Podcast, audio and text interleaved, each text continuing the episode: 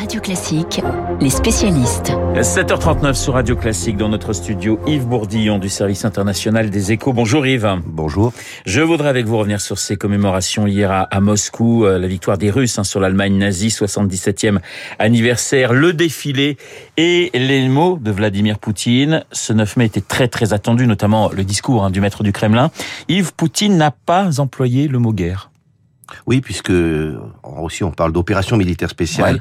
On se demandait s'il passerait à la taille au-dessus, en quelque sorte. À une déclaration de Une guerre. déclaration Ouais. avec donc mobilisation générale, mais il n'a pris aucune décision et c'est déjà un signe de, sinon de, de moindre tension, on va dire, parce que s'il a effectivement inscrit l'action actuelle en Ukraine dans les pas de, de- des combattants euh, soviétiques en 1945, en disant qu'il fallait éradiquer euh, le, le- le nazisme, il n'a pas euh, désigné les occidentaux comme des co-belligérants, contrairement à ce que l'on aurait pu craindre, ni ne les a qualifiés de, de nazis. Donc euh, il a mis un peu euh, un discours un peu moins belli- belliqueux que- qu'attendu, puisque il n'a pas non plus proclamé de grandes victoires tactiques, ne serait-ce parce qu'il n'en avait aucune en magasin. Oui. Il n'a pas déclaré la mobilisation générale, qui n'aurait à vrai dire eu aucun sens, puisque des millions de soldats russes sans formation, sans armes lourdes, les deux tiers des armes lourdes russes sont déjà en Ukraine, ça aurait été de la chair à, canon. Et puis, il, a aussi, dans le défilé, on a pu noter qu'il n'y avait pas d'avion, soi-disant parce que la météo ne s'y prêtait pas, il faisait très beau à, Moscou. Donc c'était peut-être aussi là un, signal un peu moins belliqueux. Il n'a pas, il n'a jamais cité l'Ukraine. Hein, il n'a jamais prononcé le, mot de l'Ukraine. Il évoque une riposte et vous en parliez préventive. Et il veut éviter un nouveau conflit global. Décryptage des, des mots du maître du Kremlin en quelque sorte. Et vous le disiez, il y a ce symbole effectivement de l'avion de l'apocalypse Oui. qu'on attendait Et qu'il n'était pas là. et qui n'était pas là.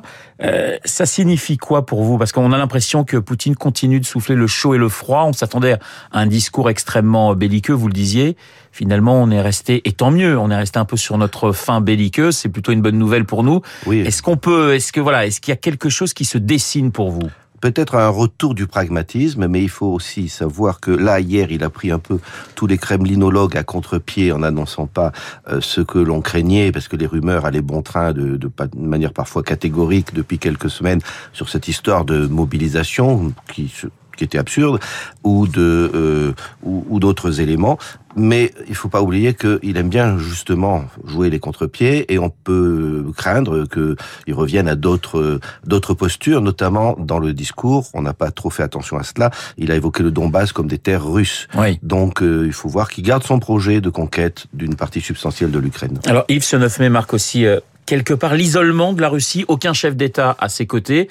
Alors aucun chef d'État n'était invité, mais c'est peut-être pour éviter les, les refus. Certainement. Ouais. Certainement, parce qu'ils n'ont pas donné d'explication et pourtant euh, euh, il aurait été légitime d'expliquer pourquoi cette année aucun chef d'État invité. Ben oui, comme vous le dites, on aurait vu que pratiquement aucun ne serait venu, puisque euh, actuellement les alliés de la Russie, il faut reconnaître, c'est la Syrie, c'est le Venezuela et c'est à peu près tout avec une Chine un peu ambiguë puisqu'elle attend de voir. La Chine est un joueur de poker patient qui ne fournit pas d'armes lourdes à la Russie. Donc euh, on aurait vu euh, un isolement avec un ou deux chefs d'État et ça aurait euh, et puis ce- celui du Bélarus. Donc ça aurait accentué euh, une, une image assez désastreuse de, de l'isolement. Il faut noter qu'au passage, d'ailleurs, petit aspect économique, euh, les pays occidentaux qui boycottent et qui même envisagent, ils n'arrivent pas à se mettre d'accord parce que la Hongrie bloque, mais qui euh, envisagent de ne plus acheter de pétrole russe, d'ici oui. la fin de l'année, ben, les pays occidentaux, c'est 45% du PIB mondial. Donc euh, ça aussi, c'est un isolement, éco- l'isolement est, aussi économique. 9 mai à, à Berlin, 9 mai aussi à Strasbourg pour célébrer l'Europe avec le discours d'Emmanuel Macron. Emmanuel Macron qui a rappelé que nous n'étions pas en guerre contre la Russie, qui a parlé de crimes inqualifiables, mais pas de crimes contre l'humanité et encore moins de génocide. L'objectif, euh, Yves, c'est d'éviter d'humilier Moscou? Alors c'est la formule qu'il a utilisée et qui effectivement de prime abord est tout à fait euh, légitime. Il ne faut pas humilier une grande puissance parce que ça nourrit une escalade ou un désir de revanche. Mais il y a un sous-texte dans dans cette formule qui est qu'en gros il voudrait éviter une défaite à, à la Russie. Et là il fait entendre une mu- petite musique différente de ses partenaires, notamment anglo-saxons ou des pays de l'Est, qui eux ont payé par l'histoire pour savoir ce que c'est qu'une Russie qui envahit ses voisins. Et donc là il y a une dissension un petit peu c'est que quand il dit qu'il faudrait éviter une défaite à la Russie, euh, les au- d'autres partenaires euh, ne sont pas sur cette ligne, et ça pose quand même un problème un peu éthique, qui est euh, l'armée russe a quand même commis, non pas des crimes contre l'humanité, mais des crimes de guerre. Au moins. Il y a des réparations, euh, on estime les dégâts, il y a eu plusieurs villes euh, rasées à 600 milliards de dollars. Qui va les payer? Le contribuable européen? Enfin bon, il y a plein de questions. Donc éviter l'humiliation de la Russie, oui, mais il y a des questions derrière. Il nous reste 30 secondes. Yves, la situation sur le terrain, où en est-on notamment dans, dans le Donbass? Alors dans le Donbass, l'armée russe progresse assez lentement, un ou deux kilomètres euh, par jour. Il y a des combats assez intenses dans des villages euh, dont je vais vous épargner les noms, mais pendant ce temps-là, il y a une contre-attaque depuis jeudi de l'armée ukrainienne autour de Kharkiv qui a desserré les taux.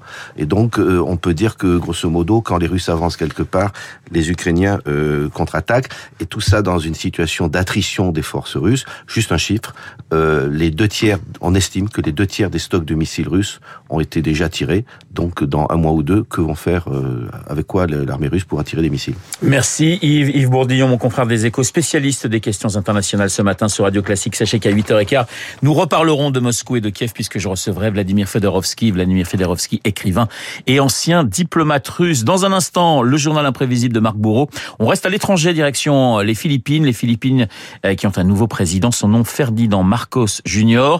Les Marcos de retour au pouvoir, plus qu'une famille, une véritable dynastie le journal imprévisible.